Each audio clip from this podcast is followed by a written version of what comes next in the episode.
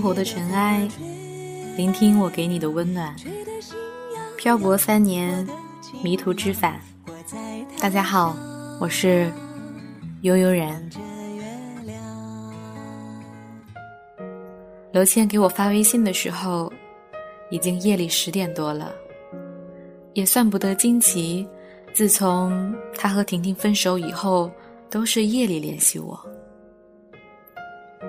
婷婷跟了一个男人，有车，有房。我顿了一下，回复：“那不是很好吗？人家成功了。”对方安静了很久。可是，可是我等了他四年呢。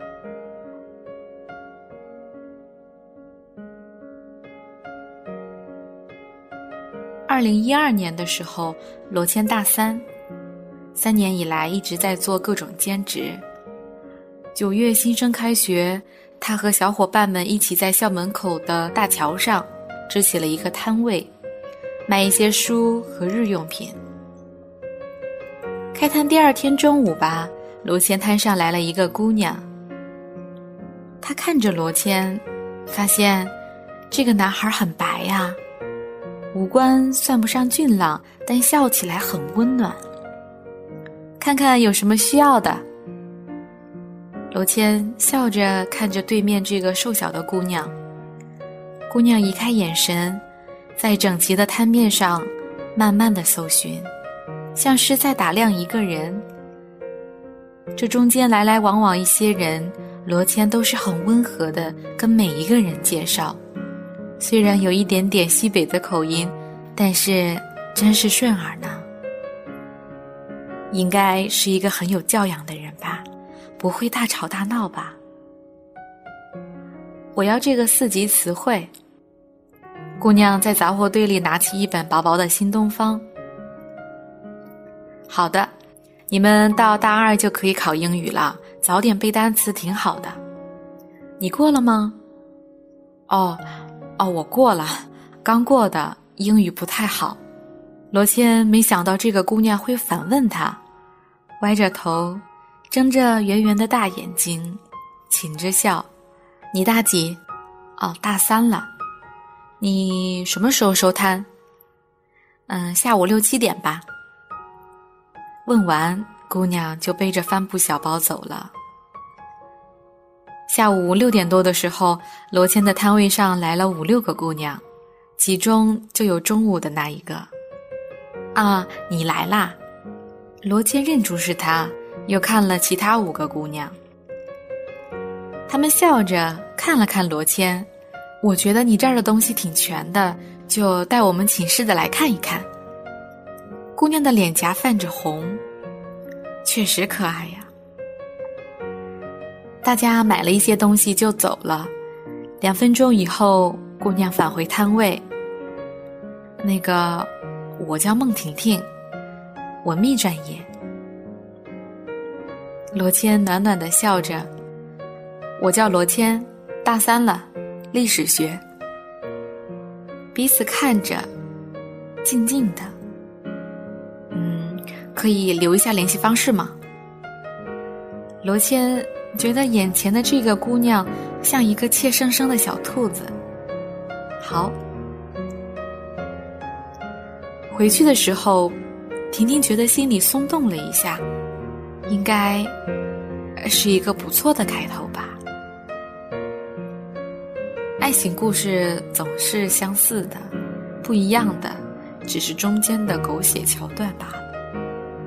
孟婷婷加入了文艺部。我们也互相认识了。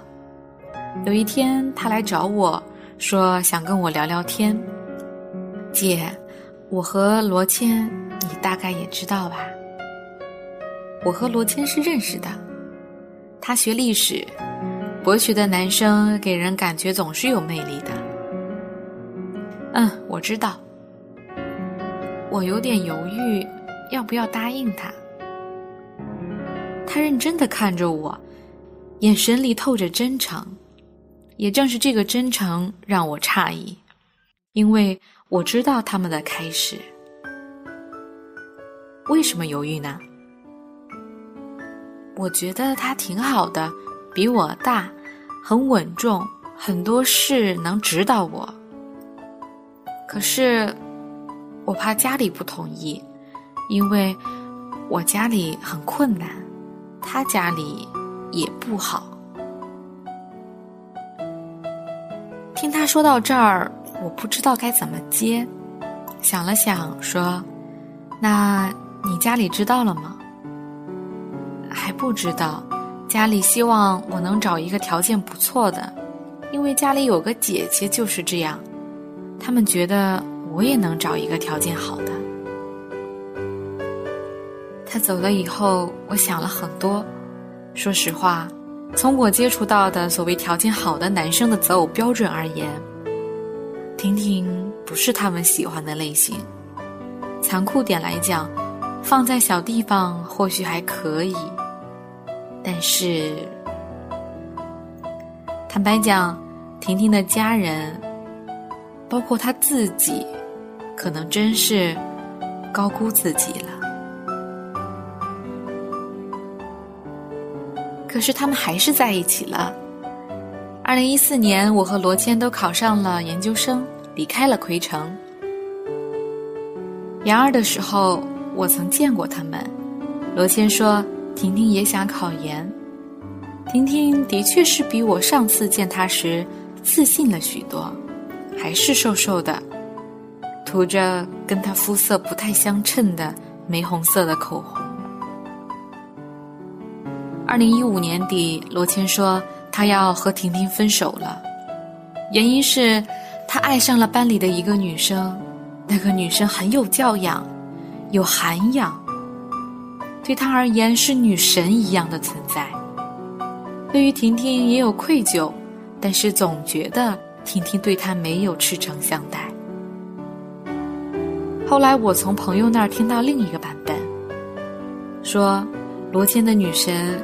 家境非常好，罗茜跟他发生了关系，所以要和婷婷分手。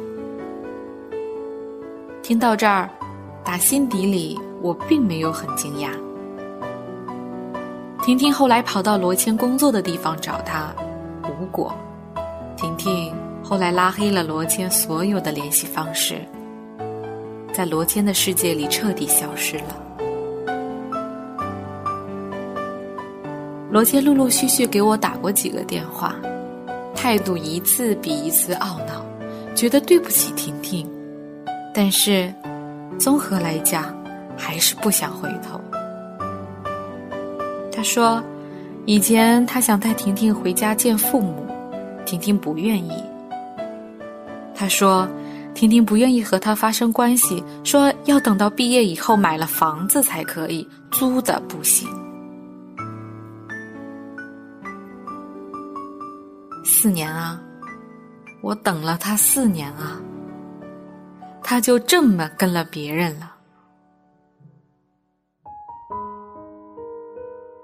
我也试着揣摩罗谦的心情，刷朋友圈的时候，我看他发的图都很开心，跟他的女神也很幸福，可是也总能收到他抱怨、苦恼的微信。有一次我问他，说。你知道当初孟婷婷为什么选择你吗？他说知道。我又问，那你知道他也因为家庭条件犹豫过要不要和你在一起吗？他说也知道。可是这四年他不欠我什么呀？是我欠他的呀。讲这个故事，我不是想指责谁或者为谁抱冤。我们从小读了很多灰姑娘的故事，甚至现在一些小说网站上还是大片充斥着霸道总裁爱上我的情节。每个人都向往更好的生活，现实粗糙，但是也无比强悍的逼人低头。我从不认为一个男人或者女人。为了更好的物质生活而选择另一半，有什么道义上的问题？就像我记得《失恋三十三天》里女主角说：“对于有的女孩，爱情是必需品，LV 是奢侈品；而对于另外一些女孩而言，LV 是必需品，爱情是奢侈品。只是要问清楚自己到底想要什么。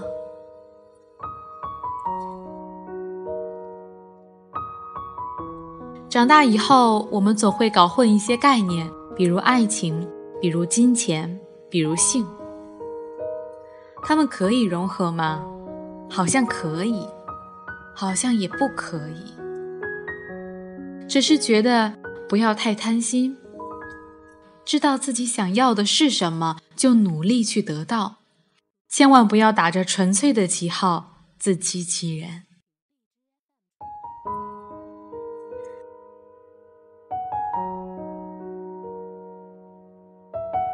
二零一四年，我考入辽宁大学历史学院。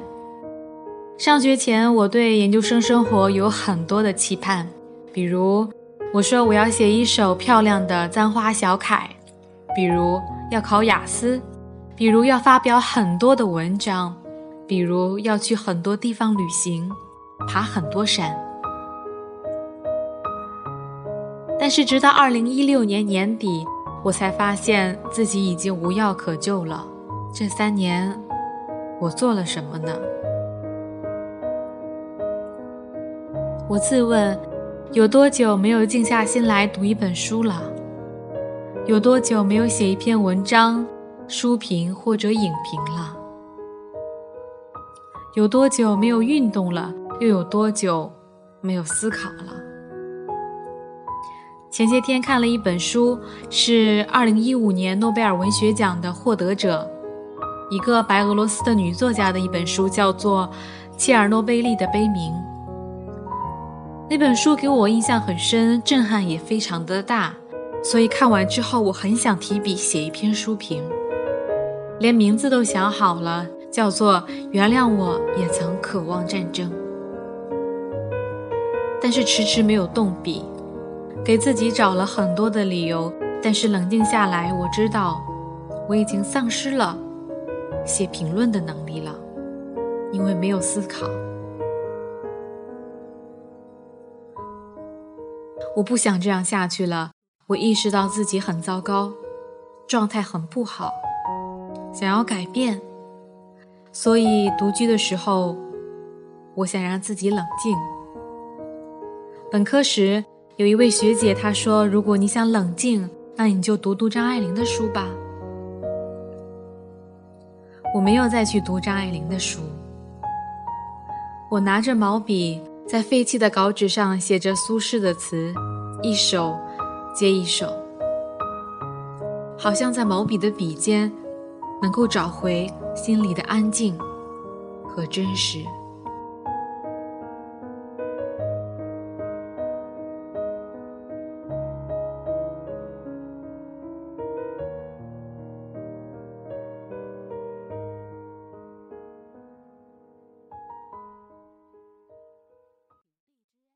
我要你在我身旁昨天晚上，我和麦兜发微信，我说，我记得是大二夏天吧，我们在图书馆的楼顶，坐在从广播台搬出的靠背椅上，迎面吹着阵阵的凉风。你说前面要是大海，该多好！麦兜看到微信很惊讶，他说：“天哪，我那个时候那么浪漫啊！”过了一阵儿，他说：“你最近好不？”我说：“我正要变得好。”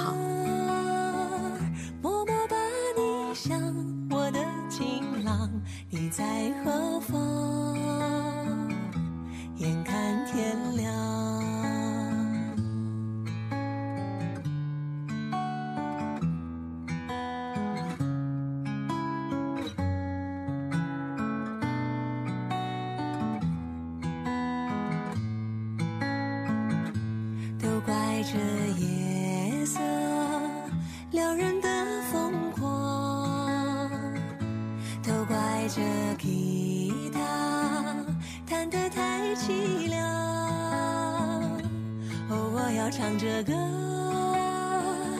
默默把你想，我的情郎，你在何方？眼看天亮，我要美丽的衣裳，为你对镜贴花黄。这夜色太紧张，时间